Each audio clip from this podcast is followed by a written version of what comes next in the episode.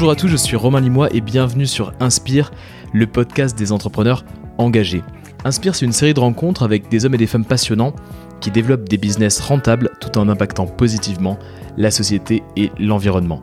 Et aujourd'hui, je vous propose d'aborder un sujet qui est directement lié à l'impact positif puisqu'on va parler de Silver Economy. Qu'est-ce que la Silver Economy? En fait, c'est l'économie des seniors. Et l'objectif des entreprises qui constituent cette économie, c'est d'améliorer la qualité de vie des personnes âgées, de garantir leur, autonomie et, le plus souvent possible, d'améliorer, d'allonger leur espérance de vie. Et du coup, j'ai le plaisir de recevoir pour cet épisode Benjamin Zimmer.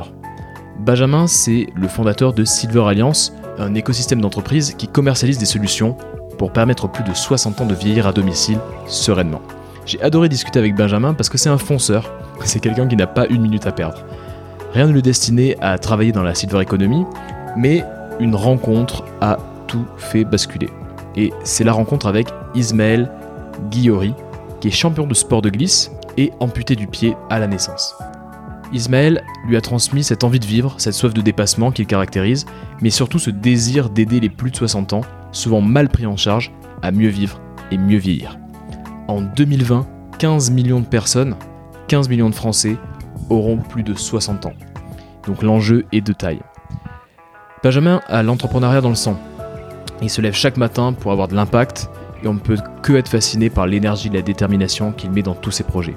On a abordé pas mal de sujets, mais vous allez découvrir qu'est-ce qu'il pense de la silver economy de son évolution, qu'est-ce qu'il a appris de ses années d'études au Canada et comment il a créé son réseau, et puis aussi euh, pourquoi il a écrit un livre sur la face cachée des startups.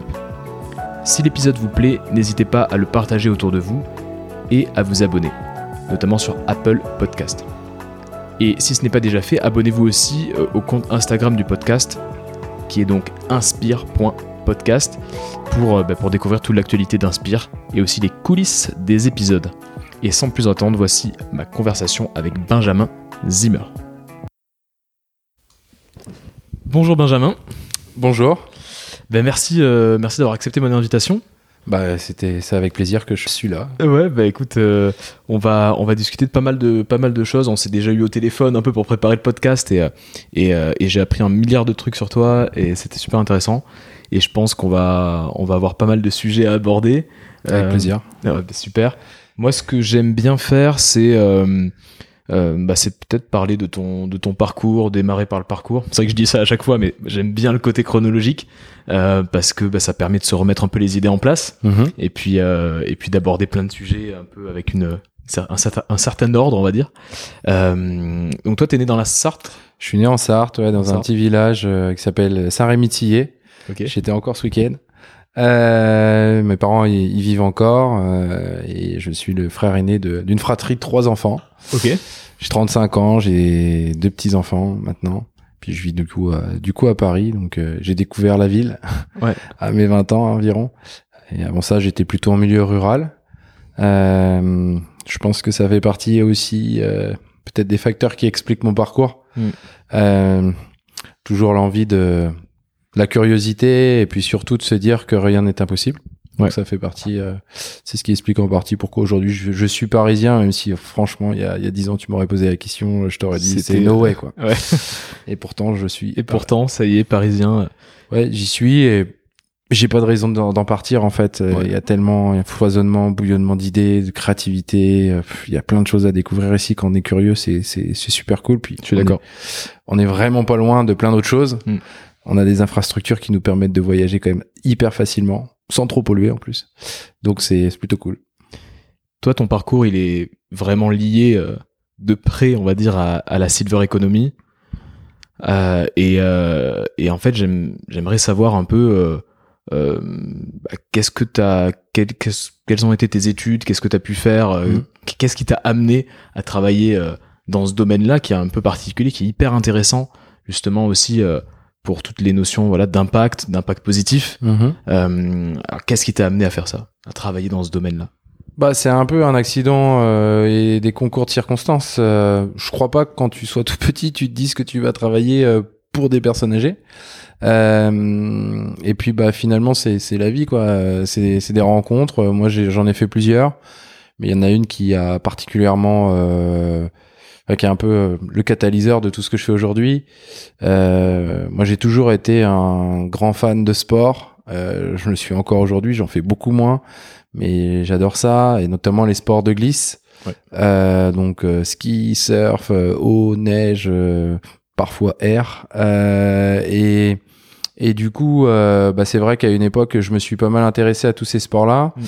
Et euh, j'ai fait une rencontre, une rencontre qui, euh, qui a été déterminante dans mon, dans mon parcours. J'ai rencontré euh, une personne qui s'appelle Ismaël Guillory, qui est le président d'une association euh, dans le sud-est qui s'appelle euh, Vague d'Espoir. Ok. Euh, C'est un ami d'enfance, enfin, c'est quelqu'un que tu rencontres tôt ou que je rencontre à 17-18 ans. 17-18 ans, ok. Euh, mais déjà depuis tout petit, euh, il était hors de question que que ma vie soit dictée par quelqu'un. Euh, moi, j'ai eu la chance en fait de naître dans une famille où mon père est prof, ma mère était, elle l'est plus maintenant, mais elle était commerçante. Ok. Elle avait un petit bar qui était en fait le le Facebook euh, de l'époque l'époque, ouais. euh, où tout le monde se rencontrait, euh, tout type de gens avec différentes idées euh, et et du coup ça ça m'a pas mal inspiré. Mais ça c'est maintenant je suis capable de te le dire maintenant parce que j'ai fait beaucoup d'introversion sur moi-même. Ouais. Euh, mais sinon euh, tu m'aurais posé ça à cette époque-là, je savais pas quoi te répondre. Et c'est vrai que tout ça a amené euh, chez moi l'envie de, de rencontrer des gens, d'être euh, bah, d'être à la fois curieux, en empathie mais en même temps de les respecter, enfin et de les respecter quand tu es en empathie, et puis d'essayer de voilà de, de changer un peu le cours du monde à mon échelle pour tout le monde, Ouais. tout simplement. Et euh, en rencontrant Ismaël, euh, bah en fait euh, la question c'était pas euh, alors Ismaël pour la petite histoire, il est amputé tibial, il est né avec euh, un pied en moins. Mm. Euh, donc je dis bien il est né avec un pied en moins, donc lui c'est pas ce que c'est que d'avoir deux pieds. Ok. Et généralement pour euh, pour euh, pour choquer un peu les gens, il dit que les personnes qui sont en situation de handicap, c'est ceux qui ont les deux pieds, pas lui. Parce que lui, il est né avec un pied, donc il sait pas ce que État c'est. d'esprit assez, euh, assez génial. Ouais, état d'esprit assez génial, euh, qui est pas du tout dans les normes. Euh, mais euh, beaucoup de respect aussi avec euh, avec le monde et puis voilà une envie de vivre qui est extrêmement euh, enfin qui est qui est dévorante chez lui et euh, c'est pas quelqu'un qui va pleurnicher euh, parce qu'il va perdre son travail ou, ou qui va avoir un petit pépin dans la vie enfin lui euh, justement il voit le verre plutôt euh, à moitié plein qu'à moitié vide Une vraie détermination. une vraie détermination. La vie est pas facile Mm. parce qu'il y a plein de situations qui ont fait que c'était difficile pour lui à, à des moments donnés. Mais euh, voilà, il s'est battu et puis il a obtenu à peu près tout ce qu'il voulait. Euh, sa petite femme, ses petits enfants, enfin ses enfants, euh, son mini golf à Royan. Il a racheté le mini golf à Royan pour pouvoir, euh, pouvoir faire son surf tranquillou euh, là-bas. Ok. Donc euh, voilà, il a fait les Jeux paralympiques. Donc il a fait, il a rencontré euh, des surfeurs comme Lord Hamilton ou Clay Slater. Donc euh, voilà, il a rien demandé à personne et, et de fil en aiguille, il a rencontré beaucoup de gens. Et son association m'a beaucoup touché à l'époque. Euh, parce que s'appelle comment euh, elle s'appelle Vague d'espoir. Vague d'espoir. Euh, à cette époque-là, euh, voilà, j'étais un, un jeune, euh, un jeune con, on va dire, de, de 17-18 ans. Et euh, en fait, j'ai pris une grande claque parce que et beaucoup, du coup, beaucoup d'humilité à ce moment-là, euh, me fa- me rend compte que bah, le handicap c'est pas une fatalité. Et surtout que il pouvait aussi euh, faire en sorte que les gens dits valides euh, apprennent à les regarder et à se taire euh, par rapport à la performance qu'ils délivraient sur une planche de snowboard. Ouais. Et c'est vrai que quand il a claqué un backflip devant moi à Axe-les-Thermes, euh, donc dans les Pyrénées, et que sa prothèse a pété et qu'il est tombé, et que les gens l'ont regardé en disant waouh, mais en plus il est amputé. Ouais. Euh, moi, ça m'a surpris en fait de voir que le regard des des gens dits valides euh, était aussi euh, étroit Ouais. euh, et qu'on se limitait en fait beaucoup euh, à la forme et très peu au fond. Euh, et moi, ça, ça m'a ça m'a vraiment euh, un structuré claque, un peu euh, ma pensée. Ouais Ouais. La claque ma pensée, de... mon, mon énergie, mon dynamisme. Ouais. Et puis après, écouter, euh, enfin voilà, être en capacité de pivoter rapidement sur plein de sujets. Euh, euh, alors de temps en temps, ma femme me dit que je suis un peu une girouette. En fait, je suis pas une girouette, je suis très agile. Mm. Et donc, je m'adapte à la situation. Et c'est vrai que bah, je reconnais très vite si j'ai raison ou j'ai tort. Et pour moi, c'est une preuve d'intelligence euh, que d'être en, en capacité de faire ce genre de choses. Puis bon, bref, euh, voilà, l'histoire a continué avec Ismaël. euh, ça m'a passionné, euh, la biomécanique, du coup, la science qui étudie le mouvement du corps Ok. et comprendre en fait comment on peut euh, limiter la casse de sa prothèse en justement corrigeant euh, bah, cette mécanique et biomécanique parce qu'il y a un corps qui, Mm. euh, qui est derrière tout ça. Et donc c'est ce qui m'a amené à faire des une école d'ingénieur, à comprendre un petit peu mieux euh, toutes ces, toutes ces problématiques liées à la marche. Du coup, à regarder ce qui se passait dans des centres de rééducation, parce que euh, bah, malheureusement, euh, l'amputation, elle commence généralement par se faire à la fois amputer, c'est un acte chirurgical, puis après, il y a toute la rééducation. Donc là, en fait, toi, là, t'as quel âge à peu près euh, À ce moment-là, j'ai j'ai 21, 22 ans. 21 ans, tu rentres en stage euh, Dans un centre de rééducation. rééducation, ouais. donc de personnes qui ont été amputées, Alors, pas que, pas que. pas que. euh, Il y a des personnes qui ont des problèmes de lombalgie. Mm. Donc, c'est vraiment un centre de rééducation. Il s'appelle l'Arche. hein, il est à Saint-Saturnin, dans, le Sarthe, dans la Sarthe, euh, donc euh, près du Mans. Et euh, ça appartient à la mutualité sociale agricole. Et il y a beaucoup de gens qui sont... euh, entre guillemets des cassés de la vie quoi ils ont eu des accidents traumatiques à cause d'un accident de mobilette ou à cause d'un accident de voiture euh, parfois qu'ils ont provoqué parfois qu'ils n'ont pas provoqué. Et euh, donc c'est euh, l'école de, la vie de l'humilité hein, parce que ça peut nous arriver à tous on l'oublie très souvent. Et puis euh, bah moi qui, étais spécialisé sur sur sur la marche moi je m'intéressais à tous les systèmes qu'on appelle les systèmes optoélectroniques c'est Ok. des, c'est des marqueurs euh, lumineux qui permettent en fait de suivre le mouvement et puis de l'analyser en 3D et puis après de faire du développement avec des du MATLAB enfin ça c'est du code euh, pour pouvoir reconstituer le mouvement corriger la prothèse enfin et puis après travailler avec des acteurs qui sont euh, voilà des, des spécialistes de la prothèse euh, etc etc Ok. et Ça, c'est ce que tu faisais en stage là-bas. Ouais, c'est ce que je faisais en stage. J'ai fait ça deux fois six mois. Et du coup, on a fait des, des tests de marche parce que euh, très vite, je me suis aperçu qu'il y avait tout un cahier des charges pour avoir des prothèses Mm. qui coûtaient, euh, alors c'est pour- les pieds, mais qui coûtent un bras, Mm. euh, et euh, construites par des Allemands, une société au, au- Autoboc notamment, et, euh, et puis remboursées totalement par la sécurité sociale euh, ou euh, à défaut de la sécu, euh, la complémentaire de santé Mm.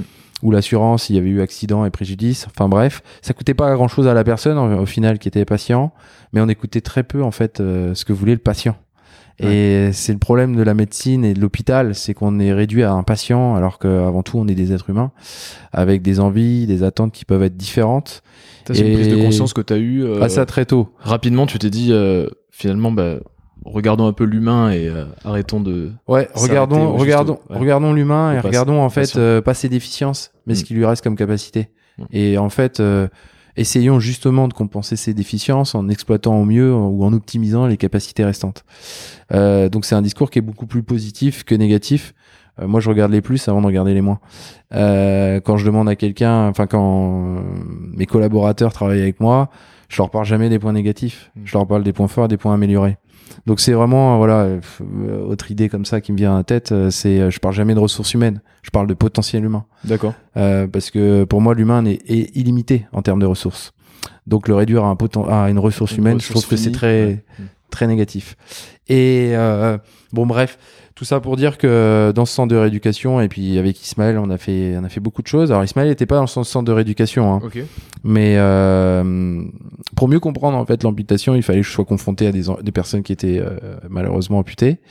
Et c'est comme ça que je suis tombé en fait sur le vieillissement, parce qu'en fait, 80% des, des causes de l'amputation sont des causes vasculaires liées à une mauvaise euh, hygiène de vie et des problèmes vasculaires, donc cardio-respiratoires, etc. Et malheureusement, ce sont des personnes d'un certain âge qui ont tout ça. Et, euh, et c'est là où je me suis vraiment intéressé aux personnes âgées. Et bon, c'est vrai que comme tout le monde, j'ai des grands-parents. Enfin, Mm. j'avais des grands-parents. J'en ai encore, mais j'en ai perdu. Et donc, du coup, tout ça m'a m'a extrêmement motivé à, à travailler pour eux, à partir au Canada, euh, pour encore mieux comprendre comment là-bas a été prise en charge la personne âgée et amputée. Donc là, 22, 23 ans, tu pars au Canada. Ouais, c'est ça. Là, j'ai même 24 ans, ouais. Euh, c'est ça. Euh, je suis pas une famille euh, très très riche, mais je suis pas une famille très pauvre. Euh, je suis la classe moyenne. Euh, j'ai eu, euh, bah, j'ai fait euh, voilà tous les ans du ski parce que j'ai un papa qui est prof, donc euh, c'était cool. On avait tout le temps Pas les mal. vacances. euh, puis mes parents, ils sont pas mal signés pour nous et, et c'est aujourd'hui on essaie de leur rendre tout ça, mais Mm. c'est vrai que on, on a bénéficié d'une éducation plutôt favorisée dans l'écoute, dans la bienveillance et puis dans l'expression, euh, parce qu'on n'hésitait pas à parler, dans tout sujet d'ailleurs. Et euh, donc je suis parti à Montréal sans trop d'argent. Donc j'avais fait mon petit prêt à la banque. Là où je voyais tous mes potes acheter des voitures, etc. Moi, j'avais décidé de partir à l'aventure euh, et de mettre l'argent de ma voiture euh, dans un voyage euh, pour apprendre encore des choses nouvelles. Là, c'était quelle, quelle année à peu près euh, Euh, je sais pas si tu te souviens les années. bah, j'ai 35 ans, j'ai fait ça à 24 ans, il y a 11 ans, on est en 2019, donc c'était en 2010, Ok, ouais. 2000, euh, 2008, 2009 exactement. Je- voilà. Et donc je pars à ce moment-là. Euh, et puis bah voilà, après je fais ma là-bas j'y vais euh, en formation euh, où j'apprends euh, la gérontologie, donc la science, euh, les sciences humaines du vieillissement, qui étudie la sociologie des personnes âgées, un peu de gériatrie. Euh, là, qui est la science médicale de la, du vieillissement, et puis j'ai une approche qui est, enfin, des cours qui sont euh, pluridisciplinaires. Donc, je vois pas une seule discipline, je vois plusieurs disciplines, ce qui me permet de voir qu'on on réfléchit là-bas en transversalité et pas en silo comme chez nous. Mm. Euh, et donc, du coup, c'est très riche parce que j'apprends aussi. euh, là, je dois avoir 23-24 ans. J'apprends aussi que à ce moment-là. Euh, j'ai des prods de promo là-bas qui ont euh, plutôt 35-40 ans. Euh, parce que au Québec, euh, on fait des études quand on a des sous, et donc euh, bah on passe sa licence, après on passe sa maîtrise, et puis après on passe son doctorat, et tout ça, ça prend plusieurs années parce Mhm. que ça coûte bien plus cher que ce que nous on paie en France. Et du coup, je me retrouve avec des gens plus vieux que moi. Euh, et c'est très riche parce qu'au final la valeur de l'âge on s'en moque un peu euh, ce qui compte surtout c'est c'est le travail qu'on produit et euh, quelle- quelles ont été les différences que tu as pu euh, distinguer, tu vois, entre ce que tu avais fait en France, ce que tu avais vu en France, et puis ce que tu as trouvé euh, au Québec euh, Est-ce que tu as, ouais, est-ce que t'as di- des différences qui sont un peu sorties? Bah, il y en a un qui m'a bien marqué, enfin une, une différence qui m'a bien marqué, c'est le système de notation. Euh, en France, on est noté entre 0,20 ou entre 0 et 10, euh, voilà. Là-bas, on met des lettres. Et ce qui est très intéressant, je trouve du coup super intéressant parce que c'est vraiment euh, l'interaction, c'est que toi aussi tu notes ton prof. Ok. Donc tu peux être très mauvais, mais tu peux aussi considérer que ton prof est très mauvais comme Mm. enseignant. Ou tu peux être très bon et estimer que si t'es très bon, c'est parce que t'es un très bon enseignant. Et ça, je trouve ça très très très riche, Ouais. Euh, parce que en fait, ça met la relation de l'élève euh, et de l'enseignant dans une relation qui, pour moi, est dans la réciprocité et donc du coup dans une interaction qui est très forte. Donc si déjà je vois une différence en en- d'un point de vue éducatif, c'est par rapport à ça. Euh, et puis bah après évidemment culturellement euh, euh, tu vis avec des Américains qui parlent français en fait. Ouais, en fait, c'est ça. Euh, et euh, du coup dans le business, euh, dans le rapport à la création d'entreprise, bon, avant d'aller chercher ou de monter des dossiers pour avoir des aides publiques comme on fait chez nous, euh, là-bas ils cherchent déjà le premier client quoi. D'accord. Euh, parce que c'est le client qui, qui fait que l'entreprise va être pérenne et pas les aides publiques que tu vas avoir pour la financer. Et par rapport euh, à la vision des, des seniors, Oui. par rapport à cette, leur approche, Alors j'étais allé là-bas pour cette principale raison, c'est que je pensais euh, en 2008 ouais, que on avait nous, je trouvais qu'on avait une approche. Alors c'est peut-être un peu technique, mais hospitalo-centré euh, et pas assez. euh, Enfin donc du coup très hospitalo-centré, pas assez tourné vers le domicile qu'on appelle domestico-centré, très tourné, enfin très clivé entre, euh, très cloisonné entre le monde de l'hôpital et le monde du domicile. Euh, très tourné vers une approche euh, patient et pas client, très tourné vers une approche euh, très scientifique, performance à donner euh, des années à la vie et pas forcément de la vie aux années. Euh, donc tout ça, moi, c'était là, je pense qu'on vit une rupture. Tout ça est en train de changer et puis bah plein d'innovations sont en train de se mettre en place pour justement transformer tout ce modèle et cette transition démographique. Et moi, je pensais que les Québécois avaient à l'époque de l'avance. Alors, ils ont, je l'ai constaté, hein, ils avaient une approche euh, en termes de, de connaissances, d'approche du vieillissement, l'intégration de la personne âgée dans la société, une société beaucoup plus inclusive que, que chez nous. Euh, bah, chez nous, les, les fions, on les appelle les retraités, donc ça, ça veut bien dire ce que ça veut dire, quoi. Retraité de la vie active à 65 ans, euh, quand il te reste 20 ou 30, ou 30 ans d'espérance de vie derrière, Ouais. on peut te poser des questions. Euh, mais bref, euh, c'est juste un constat que je fais. euh, J'ai pas de critique particulière à faire là-dessus. Mais en tout cas, voilà, au Québec, on est dans une approche beaucoup plus inclusive. Qui s'explique aussi en partie par rapport aux conditions climatiques. Mm. Euh, quand il fait euh, moins 20, moins 25 pendant 6 mois de l'année, euh, il est évident que tu regardes ce qui se passe chez la personne de 70 euh, et plus euh, qui vit seule. euh, quand elle va aller chercher son courrier, etc. Donc il y a une approche, euh, voilà, qui est euh, aussi reliée à, à la saisonnalité de, et la manière dont tout ça, ça se passe. Euh, donc ça, c'était très riche par rapport à, hum, à mon expérience et c'est vrai que c'est ça qui m'a qui m'a vraiment forgé un je pense un esprit euh, dans enfin et puis, et puis des connaissances euh, dans ce domaine Tu es resté Et- combien de temps du coup je suis resté euh, un an un peu plus d'un an mais depuis dix ans j'y vais au moins une fois euh, les 15 jours à chaque fois dans l'année Ok, d'accord. ouais, j'y étais il y, a, il y a à peine un mois. hein. Euh, et puis c'est pareil, il y a un truc là-bas qui, qui, me, qui me plaît beaucoup, c'est le côté euh, décomplexé. Ouais. Euh, C'est-à-dire dans les relations humaines. ouais. dans- Tu peux avoir des mecs tatoués, percés, euh, complètement euh, rasés, avoir des cheveux violets. euh, Mm. euh, Enfin, et bon, les gens font ce qu'ils veulent là-bas. Enfin, euh, encore une fois, c'est pas la forme qui compte, c'est le fond. Euh, chez nous, on est trop dans, dans, dans la forme et pas assez dans le fond. Euh, on est vraiment dans une société, moi je trouve en France, quoi, qui est assez superficielle sur pas mal de choses. Ok. Euh, Là-bas, on est dans les, dans les relations qui sont dures. Et d'ailleurs, euh, ça se matérialise au fait sur le fait aussi que euh, pour avoir des amis québécois, des chums, comme on dit là-bas, euh, ça prend quelques années. Ok. Euh, parce que, euh, en fait, ils s'attachent très vite aux gens, mais ils ont très peur aussi que les gens partent. Et il y a beaucoup de, de Français qui partent là-bas, qui reviennent en France ou qui vont autre part. Donc, du coup, il y a une distance qui se crée. Euh, tu peux boire très vite des bières avec eux, mais très vite, ils vont pas t'inviter chez eux. Euh, C'est pas parce qu'ils t'aiment pas, c'est qu'ils ont peur que tu partes. Ok. Et donc du coup, euh, voilà, c'est c'est des sentiments comme ça que j'ai voilà que j'ai que j'ai vécu là-bas, qui était d'un point de vue personnel très très riche. Et puis sur le système de santé, euh, euh, moi qui pensais qu'il était très évolué, ce qui est vrai, en fait, on retrouve quand même pas mal de problématiques qu'on trouve en France. Ouais. Et puis ça m'a permis en fait de plus aimer la France euh, là-bas que d'ici, parce que au fait, il y a plein de choses qui sont extraordinaires en France et euh, on a On tendance s'en à rend compte quand on, quand on part en fait. Ouais, on s'en rend compte quand on part et finalement on en revient encore plus on revient. Ouais. euh, parce que parce que c'est extraordinaire ce pays. euh. on est extrêmement exigeant, ce qui fait qu'on est extrêmement négatif. Mais euh, mais il y a tellement de belles choses et notamment sur les acquis sociaux euh, qui, qui font que euh, la prise en charge de la personne âgée, elle est certes à améliorer, Hmm. mais il y a déjà des choses qui existent qui sont juste euh, extraordinaires. Du coup, toi, tu euh, tu vis ce moment euh, au Québec, puis tu décides de rentrer. Ouais. Et là, tu m'as expliqué euh, quand on a préparé le podcast, tu m'as expliqué un peu euh, une anecdote assez euh, assez sympa Ouais. qui qui définit bien en fait euh, qui tu es et ta personnalité. Ce côté un peu fonceur, un peu déterminé. Ouais. Euh, du coup, qu'est-ce qui s'est passé quand quand tu quand t'as voulu rentrer du Alors déjà, quand je suis parti au Québec, vu que j'avais pas d'argent, j'ai été faire l'aumône.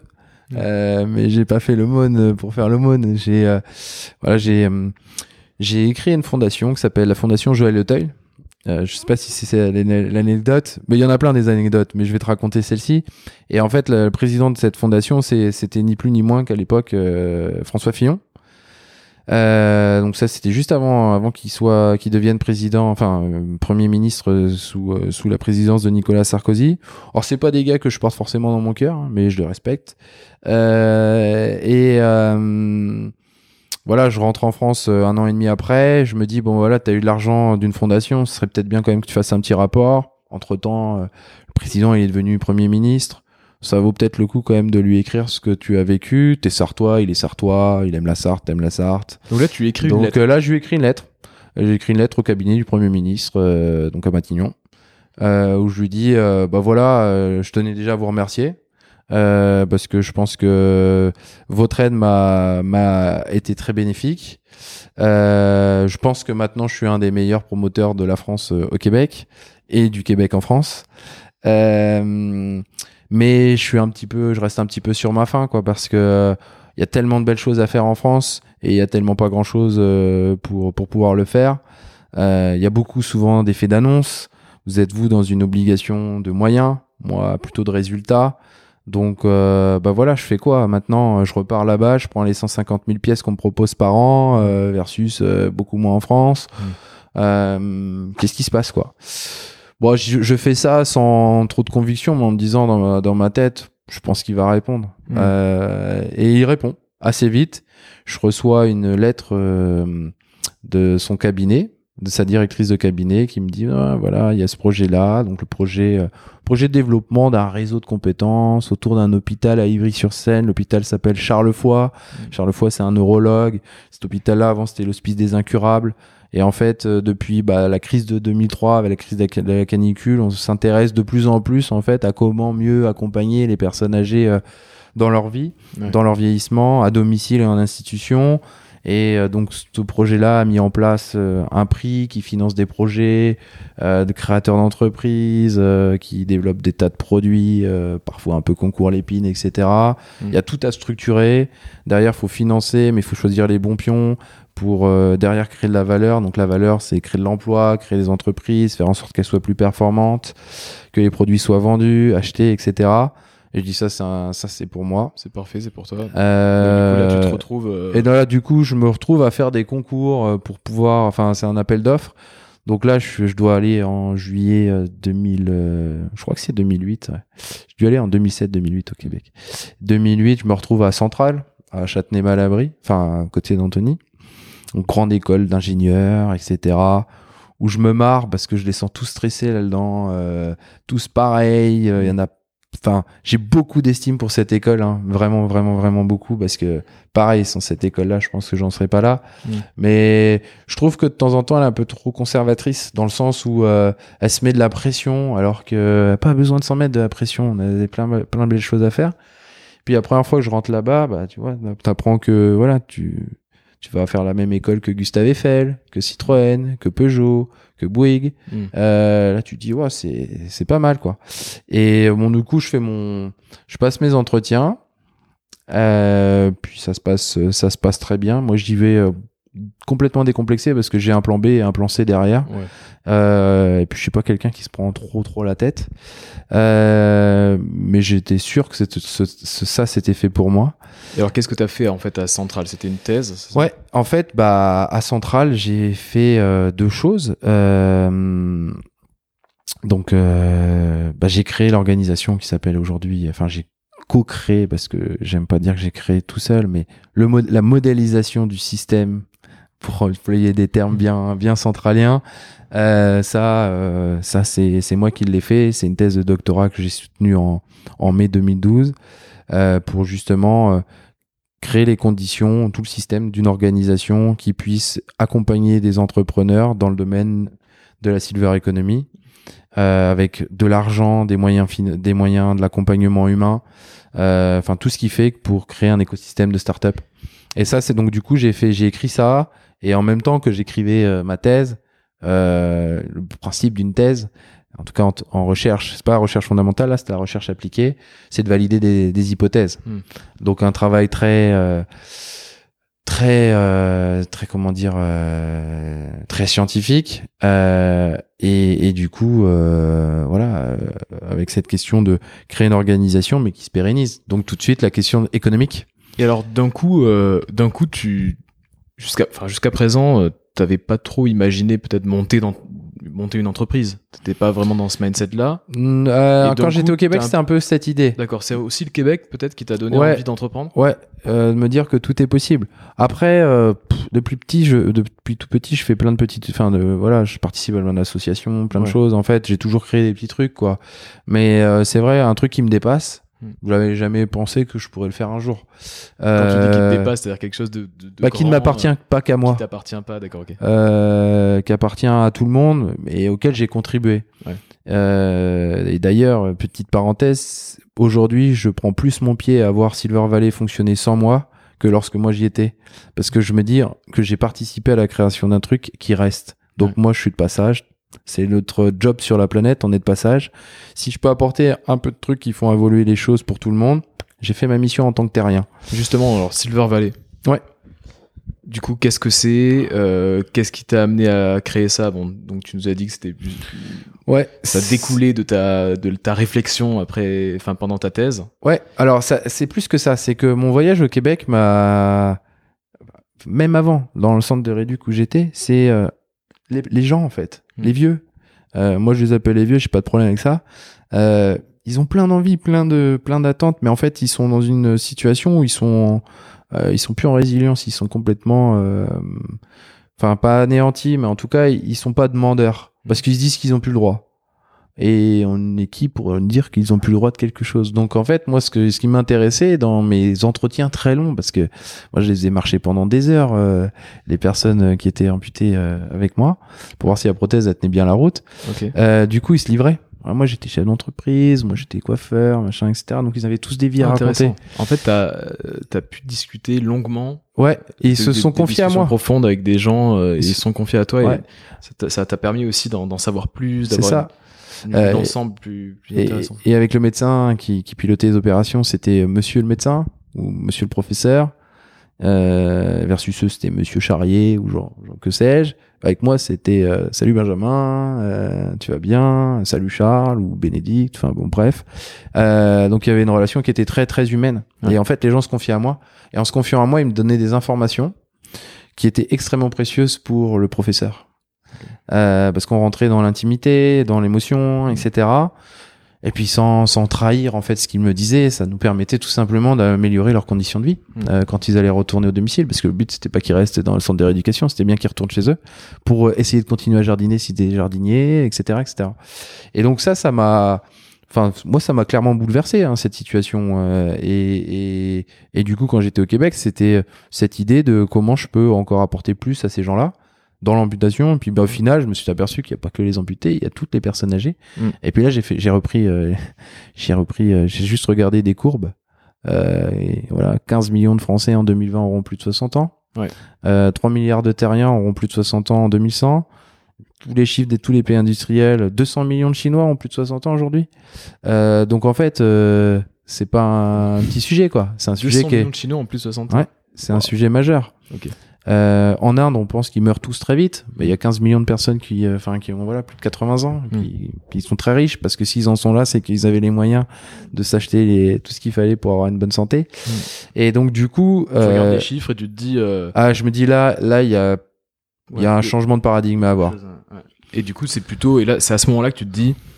Peut-être que la, une structure entrepreneuriale, ça serait peut-être le Ouais. meilleur moyen. Bah, moi, je voulais faire ça. en rentrant en France, en écrivant ma lettre, Ouais. j'avais ça en tête. Déjà je, ça en je tête. voulais faire quelque chose, je savais pas quoi. Mm. Et en fait, euh, alors je dis, moi, je dis souvent qu'il n'y a pas de hasard. Ça se provoque.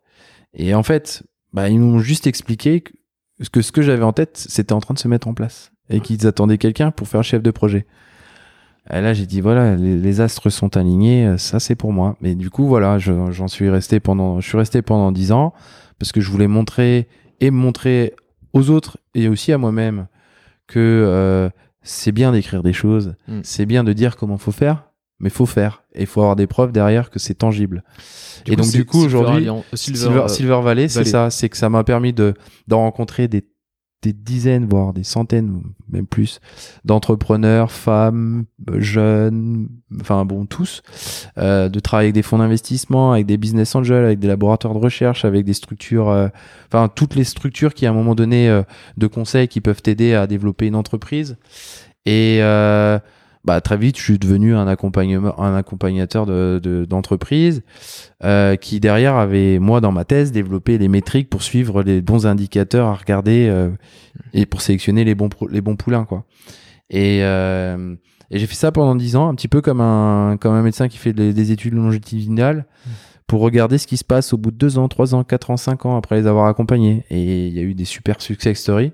Donc c'était Euh, des startups, des projets Ouais. Sur le thème de la silver economy. C'est ça. ouais.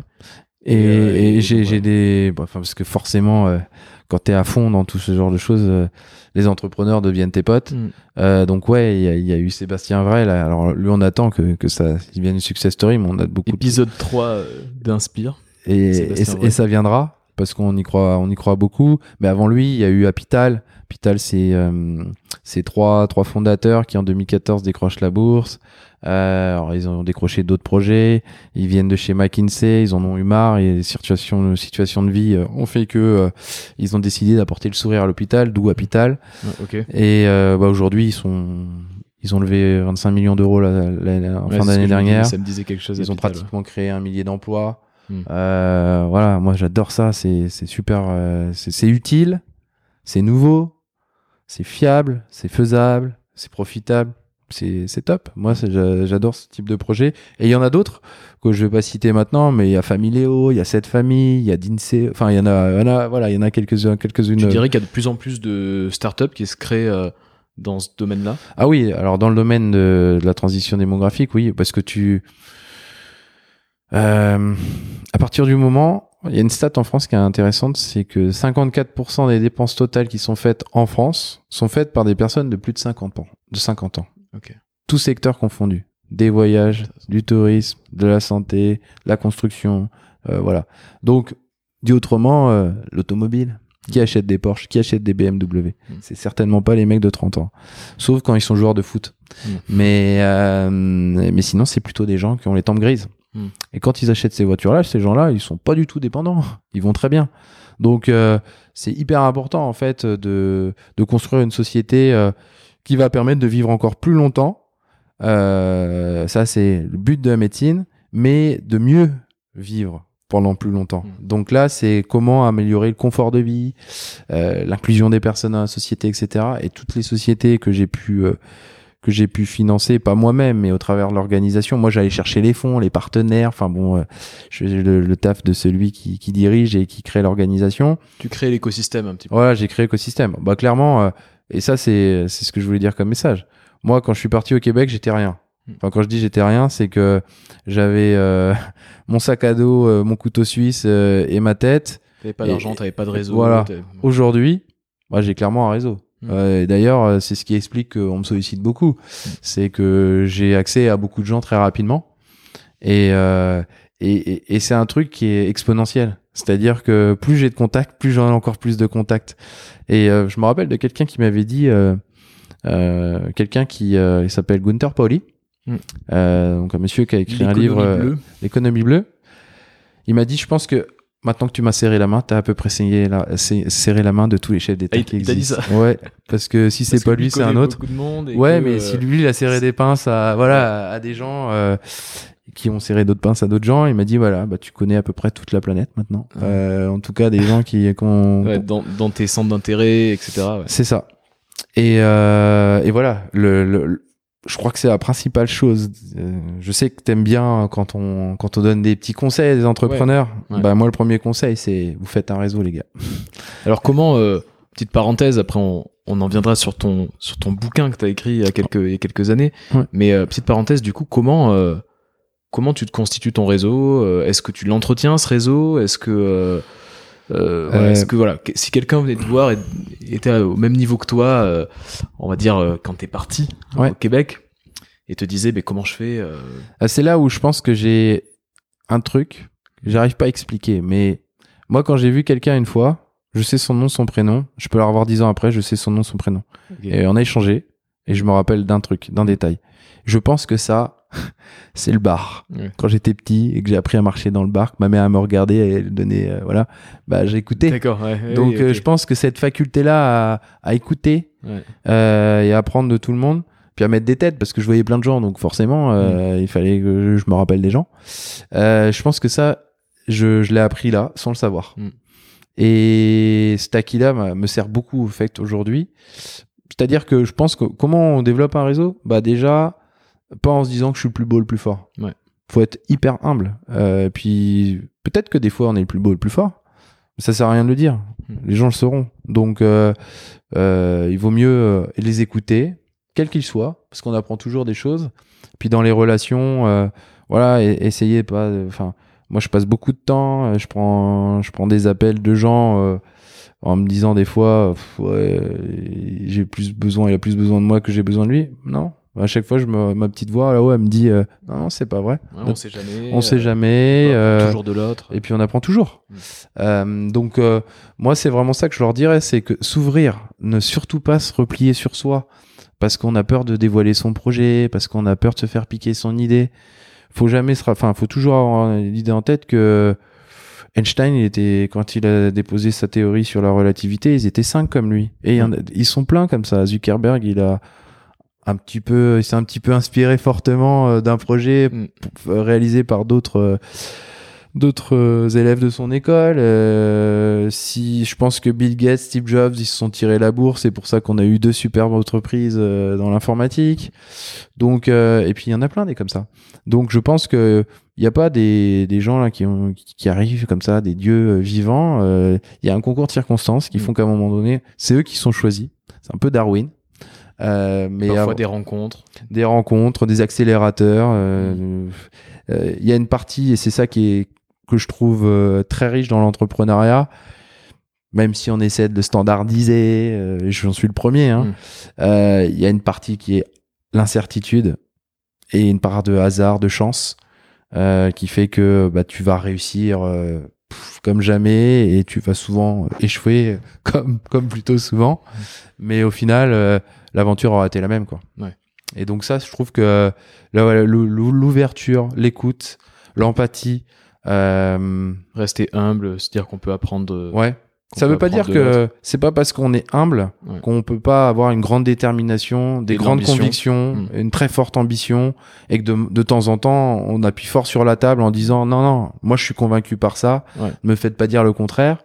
C'est pas, je je remets pas ça en cause, au contraire. Euh, je dis juste que on apprend aussi beaucoup de de tout le monde. Hmm. Euh, petit exemple là, euh, c'est pas une anecdote, mais euh, moi aujourd'hui je suis associé avec euh, avec un groupe, mais ce groupe-là il a été construit par par beaucoup de collaborateurs, mais le risque il a été pris par un homme, qui s'appelle Guillaume Richard. Et Donc, du groupe O2 Du groupe, ouais, qui a créé la marque O2 et puis maintenant qui a créé la, holding qui s'appelle WeCare qui permet de racheter des filiales pour mm. faire en sorte que euh, il ait encore plus plus de marques et puis surtout qu'il puisse répondre à toutes les attentes de tous ses clients qui ne veulent pas forcément de O2 mais qui veulent peut-être d'autres choses. Donc toute la logique est d'avoir une une logique de marque euh, dans les services à la personne et euh, euh Guillaume, il, il, apprend énormément de tous les collaborateurs et en mm. particulier ceux qui font le ménage. Euh, parce que c'est eux la cheville ouvrière. Donc il faut il faut à la fois composer avec les talents qui vont constituer ton comité de direction par exemple ou euh, ou qui vont te tirer la boîte en finance etc. Mm. Mais il faut pas oublier d'où on vient. Et souvent on vient c'est le terrain hein. donc euh, et, et, ça c'est très très très important de l'avoir l'avoir en tête. Et justement via on va dire cet écosystème de de la de la Silver Silver Valley, ouais. tu rencontres un sociologue. Ouais avec qui, euh, avec qui tu décides d'écrire un, un, bouquin qui est pas vraiment sur la Silver Valley. Non. Qui est pas vraiment sur la Silver Economy et qui est plutôt sur les startups. Oui, complètement. Qui s'appelle Startup Arrêtons la mascarade. Oui. Qui a, qui a fait parler de lui euh, à l'époque. Ouais. Enfin, à l'époque, ça fait trois, ouais, ça fait, non, même pas, c'est, il est sorti en février 2020. D'accord, oui, donc c'est, c'est assez récent. C'est assez récent, ouais. Et alors, quel est le sujet de ce bouquin Pourquoi tu as décidé de sortir ce bouquin Qu'est-ce que voilà, qu'est-ce que ça a amené euh, dans ta dans ta vie d'entrepreneur ou euh, L'histoire est à peu près la même que qu'à peu près toutes mes histoires. Euh, c'est que euh, c'est une opportunité qui m'est donnée à un moment donné. En fait, je suis curieux. Euh, ça aussi, c'est, je pense, un. Je suis curieux. Parfois, la curiosité me joue des tours, mais je suis très curieux. Et euh, du coup, euh, bah, très vite, en fait, euh, enfin, dans mes activités de la Silver Valley, je fais quoi? Bah, Je regarde s'il n'y en a pas un qui est en train de créer la Silver Valley, forcément. Mm. donc, je lis beaucoup tout ce qui est en rapport avec la longévité, les seniors, etc. Je me, je me mets toujours, me remets tout le temps en cause. Et puis, je tombe sur un jour une, un article dans Le Parisien qui parle d'une étude où, première fois, on parle d'une étude marketing où les seniors euh, c'est un terme un peu bullshit. Mhm. Euh, et il n'y a pas un senior, mais il y a des seniors. Donc ça, ça sous-entend des, des, des segments de, de, marché ou en tout cas des cibles différentes, des manières de s'adresser à eux différentes, etc. Là, je me dis, tiens, il y a un gars ou une agence mhm. qui s'est un peu creusé les ménages. Et puis, bah, je dis ça, je trouve ça passionnant. Et puis, bah, y a la, à la fin, il y a les coordonnées de la journaliste. Donc je demande à cette journaliste si elle veut bien me mettre en relation avec euh, l'auteur de cette étude. Puis bah je tombe sur Nicolas Monet. Euh, et puis bah on se rencontre. Euh, il me parle, il me parle de son étude. Moi je lui dis que il faut qu'il rentre dans Silver Valley parce que tout ce qu'il fait là peut être très utile pour plein d'entrepreneurs. Et euh, voilà, de fil en aiguille, il, apprécie l'organisation de Silver Valley. et puis nous, on s'apprécie beaucoup. Et puis bah, très vite, en fait, bah, il s'intéresse tellement à Silver Valley que quand je lui annonce que moi je vais partir, il se dit bah qu'est-ce que tu penses toi? Tu penses que que j'aurai ma place dans Silver Valley? Moi, je dis oui. Je pense que tu serais l'homme de la situation. Euh, maintenant, euh, comme il y a un conseil d'administration, que le conseil d'administration veut rester euh, euh, décisionnaire, ce qui est assez légitime quand le directeur fondateur part. Mm. Euh, je donne juste mon avis. Je dis que c'est que c'est peut-être une perte de temps de faire appel à des cabinets de recrutement pour sélectionner un directeur dont je sais qu'il est devant moi. Puis bah il va falloir plusieurs mois avant qu'il soit nommé directeur général, mais Il a été nommé, d'accord. mais il est il est maintenant directeur général de, de Silver Valley. Et, euh, et Nicolas, ouais, on écrit ce livre-là. euh, c'est un livre un peu, euh, comment dire, euh, c'est un tuilage entre nous en fait. Mm. C'est lui il regarde le côté sociologique de l'entrepreneuriat en France et de tout ce qui se passe autour des startups. Pourquoi on en arrive à ce qu'un président de la République soit élu sur euh, pratiquement une affiche euh, Startup Nation. Euh, Qu'est-ce que tu penses de, de ça? Enfin, en tout cas, quelle est, quelle est la thèse que tu as développée là-dessus euh, dans, dans le bouquin euh, Le fait voilà qu'il y ait euh, une, euh, une prédominance de, ce, de des startups, des levées de fonds et que ça soit cette logique-là un peu euh, de Startup Nation? Euh, je- j'ai bon, c'est du marketing en fait. C'est encore une fois un discours de politicien euh, qui. Euh, et à une époque, on parlait de l'au- l'auto-entreprise, hein. Euh, donc on avait les auto-entrepreneurs. Donc en fait, c'est, euh, enfin, c'est, on a anglicisé un, un concept. euh, et puis comme il y a un peu de digital, etc. euh, voilà. Puis puis il y a des success stories qui sont fabuleuses aux États-Unis, donc ça fait rêver toute une toute une génération d'entrepreneurs. Euh, mais je pense que bah, moi je trouve que c'est une bonne chose qu'il y a- qu'on qu'on qu'on se dise que la France peut devenir une startup nation comme à une époque c'était une France de d'industriels, Mm. euh, d'entrepreneurs. Euh, je crois qu'on a cette culture là et, et il faut il faut l'encourager. Alors après moi ce qui me et, et c'est tout l'objet du, du livre en fait, c'est que Quelle est cette mascarade alors du coup pendant dix ans, moi, j'ai fréquenté euh, les incubateurs, les accélérateurs, les fonds publics. Euh, j'ai vu l'envers du décor, en fait, de l'accompagnement des, des start-upers. Et il y a beaucoup de fake dans tout ça. Euh, ce serait très long de t'expliquer, mais euh, la mascarade, c'est par exemple de, de créer des environnements, on est dans l'entre-soi, ça c'est les incubateurs, Mm. où tu payes un loyer, mais c'est pas euh, parce que tu payes un loyer que ta entreprise va réussir. C'est voilà, euh, ça va être le fait que dans ces incubateurs, on voit la startup comme un produit qui va venir pouvoir payer des loyers justement, alors qui parfois sont payés par une solvabilisation d'aide publique, mais au final, il y a un loyer. Ouais. Euh, ça va être euh, les élus locaux qui, dans leur stratégie de développement économique, bah, vont mettre en avant qu'ils ont ouvert un incubateur, vont mettre en avant des start-upers, ils vont serrer des pinces à cela, ils vont faire des unes euh, de la presse locale en disant, voyez, je, je suis en train de relancer l'économie de mon territoire, et, et voilà, voilà. Euh, sans, encore une fois, avec d'obligations de résultat, Mm. juste du moyen. Ça va être euh, tous ces laboratoires de recherche qui exploitent, mais parce qu'ils ont intérêt à le faire, des start-upers pour développer des, des- recherches scientifiques, mais ils s'en foutent un peu euh, du devenir de l'entreprise. Ce qui compte, c'est de faire un, de, de créer un publi- une publication dans une revue euh, avec un fort impact, impact, impact factor. Euh, c'est toutes les structures de conseil qui voient dans la start-up bah, un potentiel de, de, de pouvoir, enfin, de, de chiffre d'affaires. Euh, parce que les startups étant très convoitées par les investisseurs, ils ont du, à, moyen, à des moments donnés euh, de l'argent Mm. qu'ils vont dépenser en faisant appel à les structures de conseil pour se faire conseiller sur leur marché. Alors ça, moi, ça m'interpelle toujours. Quand on commence à avoir euh, un cabinet de conseil qui vous aide sur votre marché, c'est que là, il y a un sujet quand même. Ouais. Il faut peut-être se reposer des questions. Euh, voilà, c'est c'est tout ça. instrumentalisation un peu de Et en fait, du concept de la startup. et en fait, ce qu'on a mis en place, c'est que on, on a créé un super produit, super agile, talentueux, je pense, euh, qui s'appelle la startup. On l'a mis dans un, au centre de toutes nos préoccupations économiques. Mm. Et en fait, tout le monde regarde la startup à l'aune de ses intérêts personnels ou de son, de son métier, ou de son lobbyiste, euh, enfin de, de, de, son corporatisme, etc. Mais jamais on regarde tous ensemble les besoins qu'on doit résoudre tous ensemble Mm. et la startup finalement comme un moyen pour y arriver. Euh, les grands groupes, euh, pareil, regardent les startups avec beaucoup de convoitise parce qu'ils se disent que dans les grands groupes, c'est pas qu'il y a pas les talents. Les talents, ils sont là. Il y a des gens qui sont extrêmement brillants. Et euh, sauf que le système pyramidal, la manière dont fonctionnait L'inertie. qu'il peut y avoir, fait que tu, tu casses un peu ces talents-là. Et puis surtout, tu développes pas les innovations. Donc c'est d'autres qui le font dans des dans Vaut des mieux lieux. racheter l'innovation, quoi. C'est ce que se disent les grands groupes.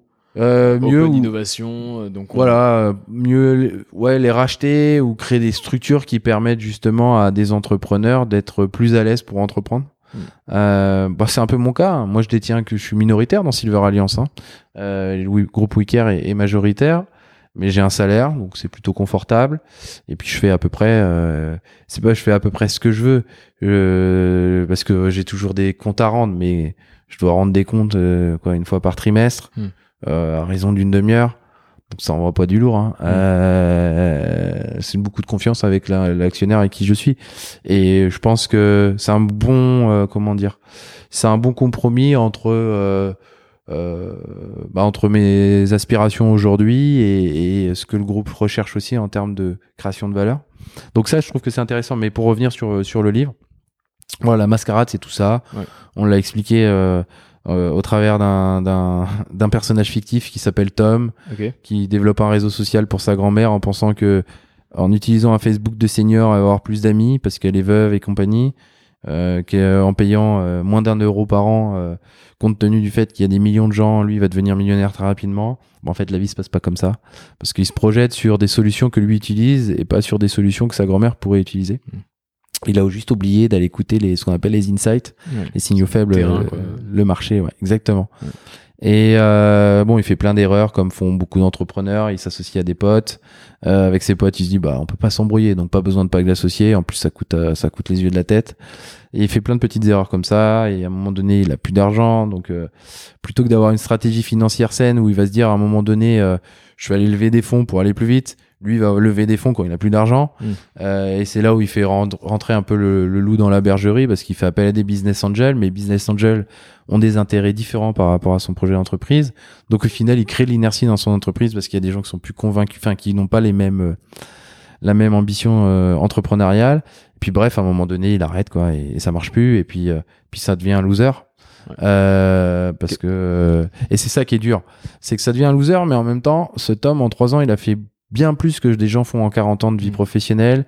Il a bah, il a déjà lancé un produit, donc il a toute la conception du produit, il a fait tout le, le travail sur euh, la stratégie de communication, la stratégie marketing, la stratégie de, de protection, la, le- les levées de fonds, euh, etc., etc., la gestion des RH, euh, le recrutement, malheureusement le, le licenciement. Mm.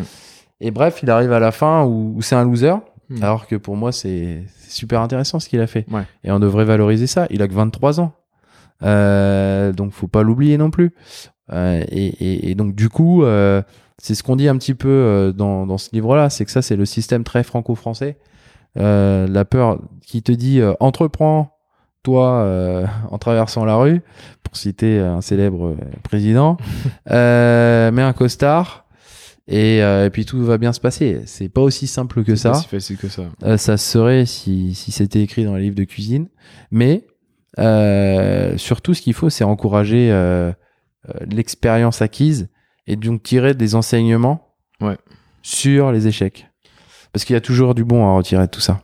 Toi, si tu devais euh, justement, euh, parce que enfin, je sais qu'il y a pas mal de pas mal de start-upers, pas mal de personnes qui, qui entreprennent et euh, qui écoutent le podcast, Ouais. ou qui ont envie d'entreprendre aussi, qui écoutent des parcours comme le tien, tu vois, qui ont envie d'entreprendre. Et quels seraient les, les conseils, les, allez, les trois conseils que tu pourrais leur donner, euh, bah, non seulement au regard de ton expérience à toi, Mhm. mais aussi euh, euh, bah, par rapport à, à toutes tes voilà toutes tes réflexions sur la startup nation, etc Ouais. quels seraient les conseils que tu pourrais donner à ces gens qui veulent entreprendre pourquoi pas entreprendre euh, avec de l'impact, avec un impact positif Ouais. Euh, bah déjà, encore une... d'être mature dans son projet. Hmm. C'est-à-dire de pas. C'est pas la, c'est pas Secret Story ou euh, voilà c'est on n'est pas dans une émission de télé-réalité quoi c'est pas Colanta ça va pas se faire en 5 mois Hmm. c'est long c'est si moi je prends mon cas à moi ça m'a pris 15 ans quoi euh, ou peut-être même plus Euh, donc c'est quelque chose qui est à peu près enfin qui est un peu inné euh, qu'on a ou qu'on n'a pas Ok. euh, qu'on a euh, tant mieux. Qu'on n'a pas, bah tant mieux aussi, parce qu'on fera autre chose. Euh, faut pas, euh, voilà. Je crois que c'est important de savoir que, euh, contrairement à peut-être un peu le bruit ambiant, entreprendre c'est un exercice quand même qui est extrêmement périlleux, Ouais. risqué, qui demande beaucoup d'énergie, beaucoup de travail. Donc si déjà ça t'es pas prêt, euh, qui, qui qui fait que tu prends aussi beaucoup de claques, Mm. euh, que tes certitudes sont souvent des incertitudes, que tes intuitions sont souvent infondées. Euh, donc ça demande beaucoup de travail pour, pour pour pouvoir réaliser tout ça. Donc il faut bien avoir ça en tête au départ.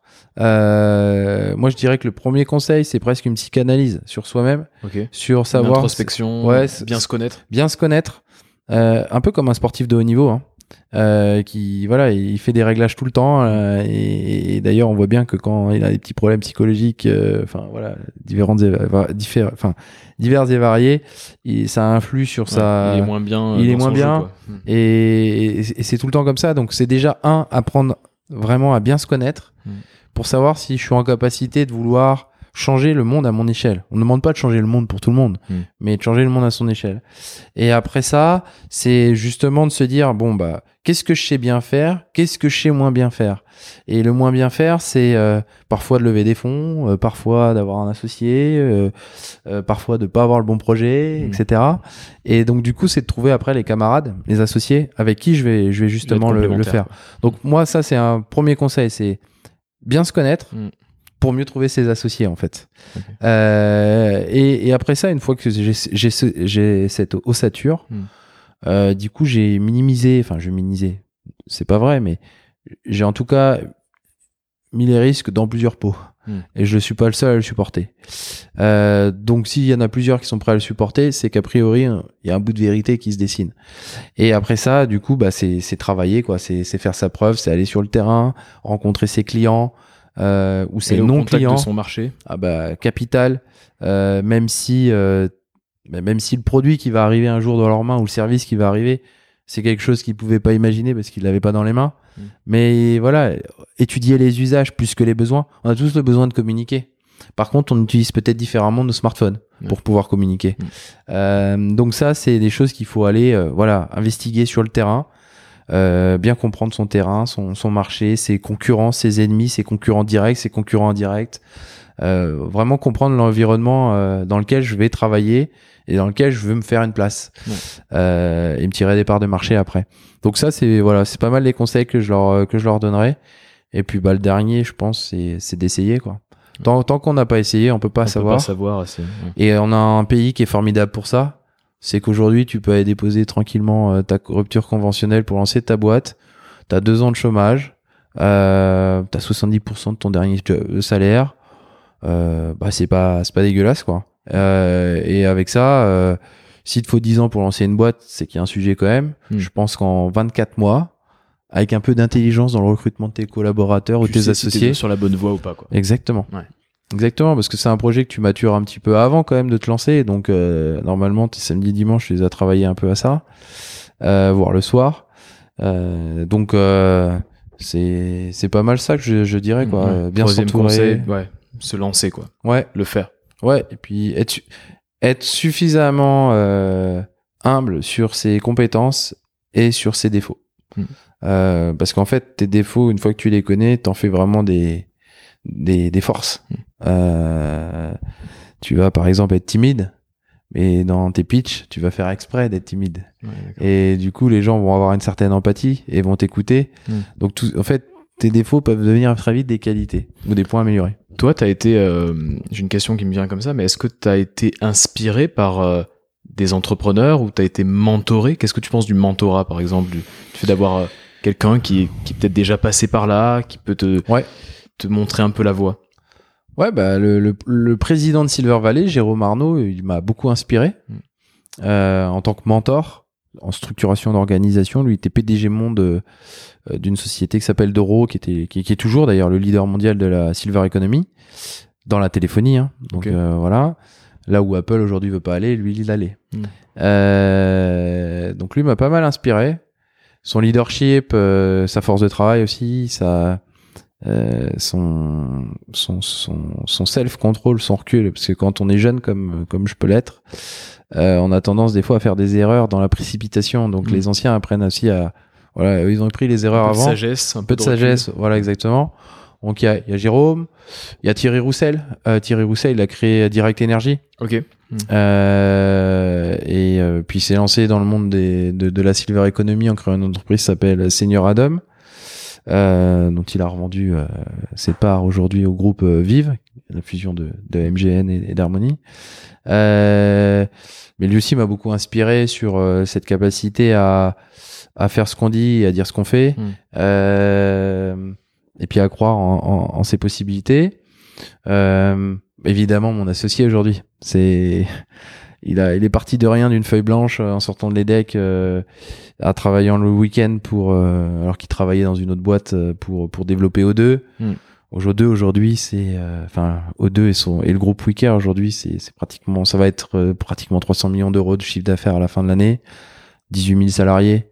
Ouais. Euh, c'est l'entreprise qui en 2015, 2016, 2017 a créé, ou 2000, enfin bon bref trois années de suite a créé le plus d'emplois en France devant Airbus etc. Ah d'accord. C'est pas voilà c'est pas ça, ça rigole pas quoi. Mm. Et ce mec là il est resté le même même si euh, évidemment qu'il est un peu mégalo parce que t'es obligé quand t'es à la tête d'une telle entreprise de de de d'avoir un ego très fort parce que sinon elle tient pas. Hmm. Qui doit être au Euh, service de l'entreprise. mais- Voilà, mais ce mec-là, il est juste énorme euh, dans le sens où euh, bah, quand il a commencé à lancer sa boîte, sa boîte elle valait rien. Mm. Et lui, il avait que très peu de capital. Aujourd'hui, elle vaut beaucoup. Il a beaucoup, beaucoup de capital. Il a 89% des parts du, du groupe. Ouais. Euh, donc, il a racheté, il s'est endetté. euh, Enfin, il a fait tout ce que beaucoup d'entrepreneurs n'ont jamais fait. Et moi, c'est quelqu'un qui me m'inspire beaucoup. Euh, tout en en fait, je me sens à la fois inspiré par lui et en même temps, franchement, complètement décontracté parce que je me dis que il est brillantissime, Mm. Mais il m'impressionne pas au sens où euh, je peux rien lui apprendre. Je pense que je lui apprends aussi pas mal de choses et c'est ce qui fait que c'est super Il riche y a un en fait. bénéfice mutuel. Ouais, il y a euh, la c'est réciprocité. pas juste descendant quoi. Bah après, je sais qui apporte le cash aujourd'hui dans la boîte Voilà. pour la faire tourner. Donc il là-dessus. n'y a pas de sujet là-dessus. Mais euh, mais voilà et puis et puis après il y a plein de rencontres qui font que euh, voilà dans la vie euh, t'as été inspiré. Moi il y a y a y a des femmes qui m'ont inspiré, il y a des hommes, enfin il y a des lectures. je- il faut continuer à lire. Justement, tu. euh, Bah Gunther Pauli par exemple. ok. euh, Donc si t'avais, euh, allez, deux bouquins peut-être à que- qui t'ont vraiment marqué, Ah euh, que bah, tu pourrais partager aux, aux auditeurs. euh. Il y a deux livres que je recommande. Donc l'économie bleue de Gunther Pauli Hmm. parce que euh, Gunther je pense c'est un escroc au départ. Euh, Ok. C'est-à-dire qu'il a fait beaucoup d'argent. Et, euh, et tant mieux, mais, euh, mais il s'est rendu compte qu'il faisait beaucoup d'argent en faisant du mal à la planète. Donc euh, il s'est dit à un moment donné, c'est pas possible, je suis pas aligné avec. euh, Il faisait avec- quoi euh? Il avait créé une boîte, alors je sais plus son nom, mais une grosse boîte euh, qui, euh, qui détruisait, euh, qui, qui, qui utilisait l'huile de palme, Ok, d'accord. donc il coupait beaucoup de bois. Ah oui, d'accord. Euh, Il était vraiment de l'autre côté de la. Ah ouais, c'est un, c'est un méchant. Ah ouais. Ah oui, C'est un méchant qui est reconverti. Intéressant. Euh, méchant, tellement méchant au départ et qui s'est reconverti en Steve Jobs du développement durable, Ouais. comme beaucoup le surnomment. Et en fait, c'est quelqu'un qui euh, est très inspirant dans le sens où, euh, en tout cas, c'est toute sa théorie dans tout son développement dans son livre sur l'économie bleue, c'est que la meilleure économie au monde, c'est la nature. Dans Mm. la nature, il y a zéro déchet, zéro. Mm. Tout est produit de quelque chose ou tout est déchet de quelque chose. Et ben, je trouve que ça, ça serait pas mal euh, de le mettre au cœur de nos entreprises. Mm. Euh, toute la connaissance n'est pas achetée. Donc les seniors, les, gens qui ont 50 piges aujourd'hui, ils sont pas à mettre dehors. Ils ont de l'expérience que ne sont pas les jeunes, qui sont certes peut-être plus digital natifs que les anciens, mais qui vont aider. euh, Enfin voilà, la transmission est capitale. Donc il n'y a pas de, il a pas de déchets. Euh, puis après dans la réflexion aussi sur le recyclage, voilà, d'une de tous les composants d'un téléphone par exemple, euh, réfléchir à ça dès le départ, je pense que ça amène à avoir des, des sociétés éco-conception. à beaucoup plus de- d'impact. Ouais. Euh, à peut-être réfléchir circuit court avant de se dire ouais pourquoi je vais aller produire en Chine alors que je vais payer un bras de taxes euh, carbone etc. Alors que je fais ça avec le gars du coin, bah tiens en plus c'est le fils ou j'en sais rien de quelqu'un que je connais. Donc voilà c'est ça me semblerait juste revenir à un peu de d'économie raisonnée, de bon sens. Mm. Et c'est pas mal ça qu'il dit dans son livre et ça ça m'a pas mal moi inspiré. Donc c'est l'économie bleue. le Ouais, l'économie bleue. Mm. Parce que pour la petite histoire au Canada, euh, j'ai un de mes amis qui est trappeur là-bas. Et euh, ça m'a beaucoup inspiré parce que je l'ai vu il y a, il y a pas longtemps. là, on a fait du sirop d'érable ensemble.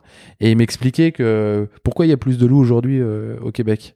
Il y a plus de loups parce que comme on a coupé beaucoup d'arbres et qu'on a créé que de la sapinière, Mm. du coup il y a plus d'orignaux. Donc comme il y a plus d'orignaux, euh, donc des élans, Mm. ben forcément il y a plus de nourriture, donc il y a plus de loups. Ouais. Euh, donc c'est l'écosystème de la nature. L'interdépendance. en fait. Voilà, et moi c'est ce que je retrouve dans les startups, euh, dans l'écosystème des startups, c'est exactement pareil. C'est pour ça que je parle souvent de Darwin. Et puis après il y a une autre personne euh, qui euh, qui m'a beaucoup inspiré, c'est Mohamed Younous. Ouais. Euh, lui en fait, ce que je retiens de tout ce qu'il a fait, de tout ce qu'il fait, c'est de dire finalement donne pas de l'argent à un mendiant, prends-lui la main, relève-le et demande-lui ce qu'il sait faire, Mm. et paye-le pour ce qu'il sait faire. Là, pour moi, c'est la valeur du travail. Et je trouve que ça, du coup, c'est extrêmement riche. Euh, dans le sens où euh, on est dans l'employment, euh, on n'est pas dans la pitié, on est dans l'écoute. Et là, c'est voilà, toutes ces toutes ces valeurs-là sont mes mes valeurs. Ouais. Et puis on est dans le partage, le partage des bénéfices. C'est-à-dire que c'est pas un qui s'enrichit, c'est toute une communauté qui va s'enrichir. Même si je suis pas communiste, Mm. euh, je trouve que quand même on reste des humains. Si on a, si on nous a doté euh, d'un nez pour sentir, des yeux pour regarder, des oreilles pour écouter, d'une bouche pour parler, des bras pour serrer des pinces, c'est bien parce qu'on est des êtres sociaux. Donc la répartition de la richesse et globalement de la valeur, elle doit être euh, équilibrée. Ouais. Il y en a qui prennent plus de risques, donc ils méritent probablement de gagner plus. Mais il y en a aussi qui font que ça marche.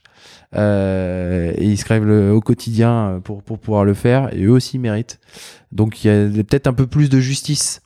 Et c'est ça que moi j'apprécie aujourd'hui dans tout ce qui est euh, euh, investissement à impact, euh, entreprise à impact, Mm. la loi Pacte avec la- les missions maintenant dans les entreprises. Euh, moi j'y crois beaucoup et je trouve qu'il y a une génération là qui a entre 25 et 40 ans qui est à fond là-dessus, Ouais. qui cherche aussi à donner beaucoup plus de sens à son existence et à être utile.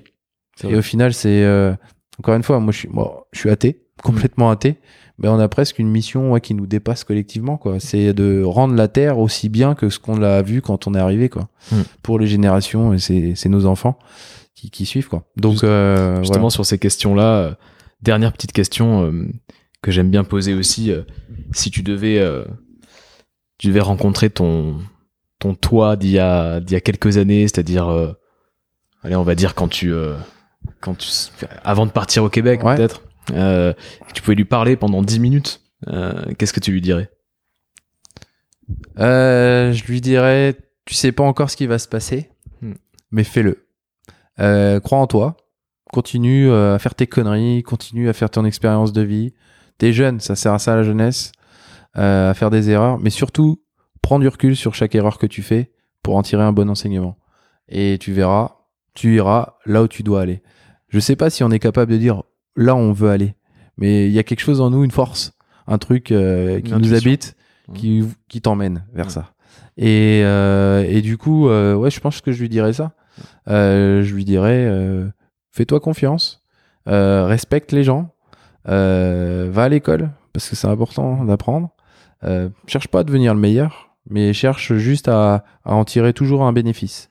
Faut toujours ce que tu fais soit plus avant, enfin, qui est euh, dans ton équilibre, que tu gagnes toujours un truc. Toujours réfléchir le gain. Pas que le gain financier, hein, parce que c'est c'est le problème de notre économie aujourd'hui. Elle est trop financière. L'économie, c'est pas que ça. Une richesse, Mais mais, voilà, l'expérience. rencontre. Exactement. Et, et reste, euh, comment dire, respectueux des gens que tu rencontres, parce que tu sais pas ce que peut t'amener la vie. Peut-être qu'un jour tu le recroiseras et tu auras été bien content euh, d'avoir parta- partagé un moment avec lui. Donc je pense que ouais, c'est pas mal ça que je, comment dire, que j'aurais dit à quelqu'un euh, à moi il y a 10 ans, Ouais. mais c'est ce que je dis à mes enfants qui ont aujourd'hui euh, 5 ans et, et 18 mois, quoi. Est-ce que tu as quelque chose à rajouter? Euh, bah, si ce n'est que ce que tu fais, euh, ton émission est, je pense, très riche. Merci. qui a mérite d'être euh, d'être écouté que il s'agit pas de dupliquer le modèle de Sébastien Vrai il y a quelques temps et puis mon modèle aujourd'hui mais c'est euh, voilà c'est une respiration elle s'appelle Inspire Ouais. mais pour moi en fait c'est une respiration Ouais. Euh, dans le sens où euh, je respire Mm. et c'est moi qui inspire et donc du coup euh, que si les gens peuvent euh, chacun prendre un petit peu de choses dans dans ce qui est dit et puis qu'ils s'y retrouvent, bah tant mieux. Puis surtout qu'ils n'hésitent pas à me contacter euh, si, s'ils apprécient mon comment- discours. euh, Ouais. Comment Moi, on peut te contacter plaisir. justement Oh, bah, enfin, Quel est le meilleur, le meilleur moyen Mon meilleur ami aujourd'hui, enfin un de mes meilleurs amis s'appelle LinkedIn. Ouais. Euh, je trouve que c'est fabuleux comme euh, comme réseau euh, C'est comme ça, professionnel. qu'on est rentré en contact. en- Exactement, en c'est sérieux, c'est tout le temps sérieux. J'ai jamais de, enfin voilà, il y a pas de, il y a pas de bullshit sur sur LinkedIn. Bon après, évidemment, on n'est pas obligé d'aimer tous tous les posts qui sont partagés, mais voilà, c'est pas des appels à voter pour un tel parti, c'est Ouais. toujours euh, de l'échange d'expérience, de bonnes pratiques, et puis les contacts sont magiques. Moi, ça, tu parlais tout à l'heure comment on entretient un réseau. Bah, lui m'aide. hein. Ouais, Euh, il m'aide, il m'aide beaucoup. Et, et c'est vrai que euh, C'est par ce moyen-là que. qu'il faut me contacter. Ouais. Ouais. Alors là, sans Donc problème. voilà, donc si, euh, si les- Plus que plus qu'un numéro de téléphone. Ouais, bien sûr. C'est c'est tellement mieux. Si ce que, ce que vous venez d'écouter vous a intéressé, que vous avez des questions quoi que ce soit, bah, vous pouvez rajouter euh, Benjamin sur, euh, sur LinkedIn et puis euh, lui poser des, des questions. Exactement. Moi, j'en aurais peut-être aussi à leur poser. Probablement. Merci beaucoup. Bah merci à toi. Avant de vous quitter, vous pouvez euh, retrouver les notes de l'épisode sur euh, inspire-podcast.com. Et évidemment, si cette conversation vous a inspiré, n'hésitez pas à mettre 5 étoiles sur Apple Podcast et surtout à en parler autour de vous. Je vous dis à très vite pour un prochain épisode.